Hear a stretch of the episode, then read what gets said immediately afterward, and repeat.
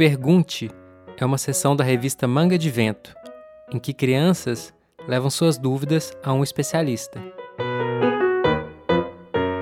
Na edição número 4 de 2018, a Manga de Vento falou sobre prêmios de literatura, academias literárias e, claro, não podia deixar de falar sobre a Academia Brasileira de Letras. Criada em 1897, a academia tem 40 vagas vitalícias. O assento desse clube vale para toda a vida e os eleitos recebem o título de imortais. Naquele ano, surgiu uma vaga na academia, o que é bem raro, como vocês podem imaginar.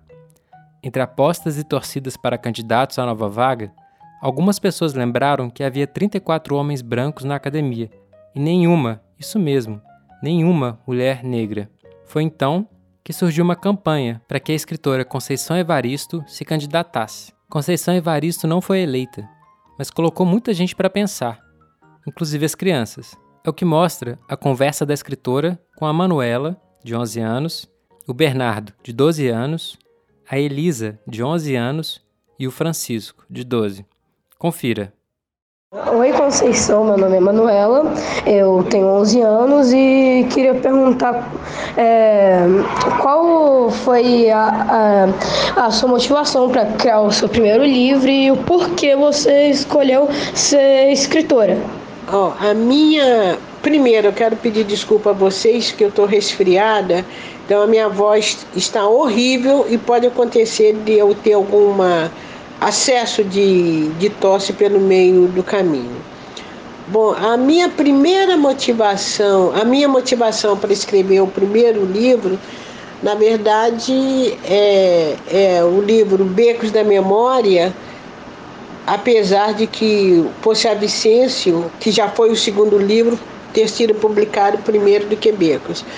A motivação foi quando eu cheguei em casa depois de morar já bastante tempo no Rio de Janeiro e chegando em casa, conversando com a minha mãe, e nós começamos a relembrar algumas pessoas que a gente é, tinha conhecido, algumas situações que a gente tinha vivido na favela aonde eu nasci. Então, relembrando essas pessoas, relembrando certos acontecimentos, a voz de minha mãe recordou a minha memória e eu escrevi então Becos da Memória, que foi o meu primeiro livro, mas eu só publiquei é, depois que eu publiquei Ponce Abicêncio.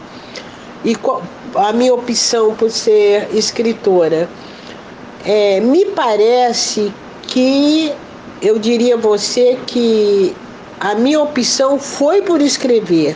Eu sempre gostei de escrever, na escola eu gostava das redações, Agora, ser escritora, eu considero que as pessoas é que te dão esse esse esse mérito de ser escritora. Na medida que você escreve e as pessoas leem e as pessoas gostam, foi isso que aconteceu comigo. Foi depois é, da aprovação das pessoas, de descobrir que as pessoas gostavam do que eu escrevo, então foi depois disso que eu, escre... que eu decidi então que hoje eu tenho certeza de que vale a pena continuar escrevendo, de que vale a pena ser uma escritora. É, Manuela, muito obrigada pela sua pergunta. Espero que você tenha ficado satisfeita com a resposta.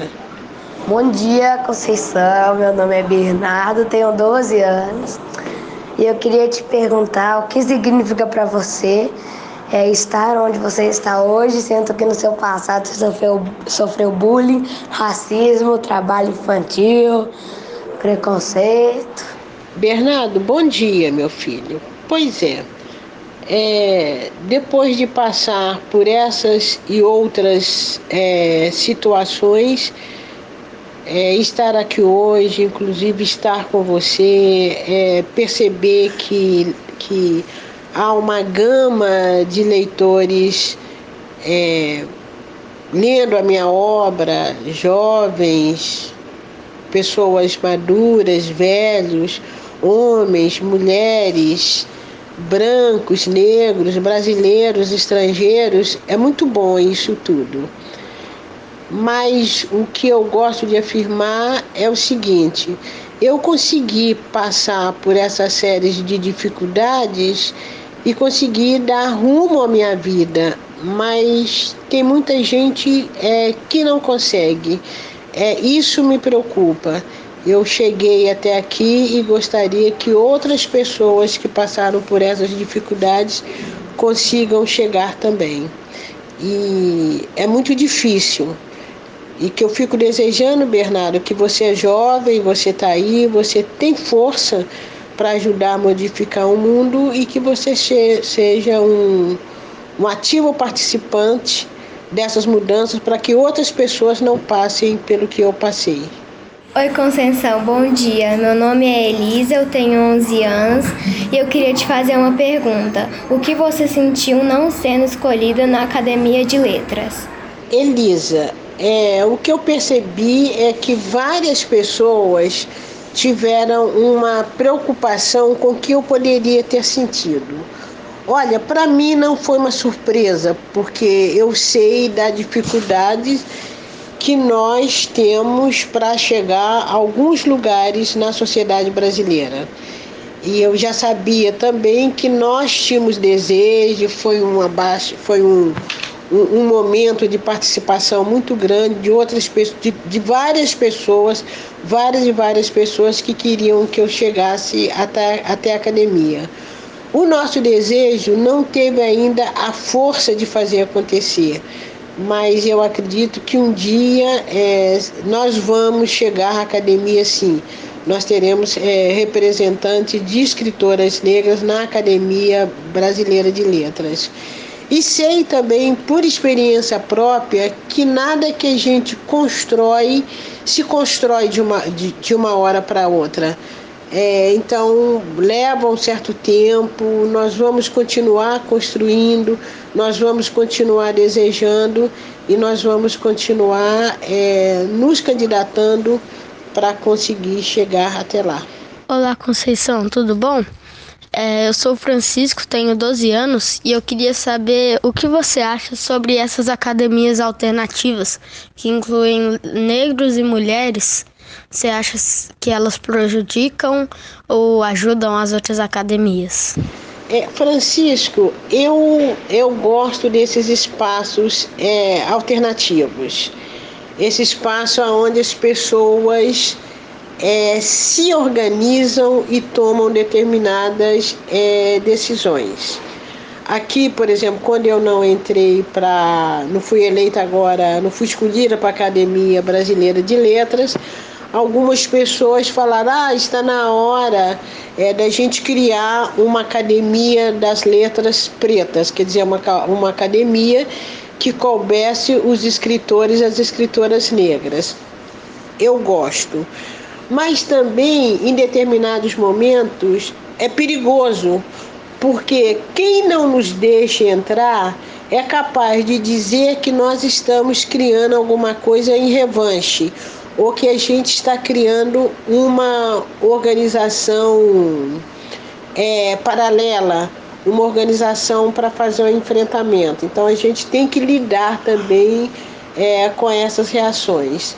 Mas eu gosto dessa ideia das pessoas se organizarem e construírem os seus próprios próprios. E aqui, e aqui a gente usa muito essa expressão, né? Uma organização quilombola onde as pessoas é, se organizam para um enfrentamento é, de uma sociedade que não as acolhe. Sibeli, é, muito obrigada por me colocar em contato com, com essa com a editora, né, Manga, Manga, Manga de Vento.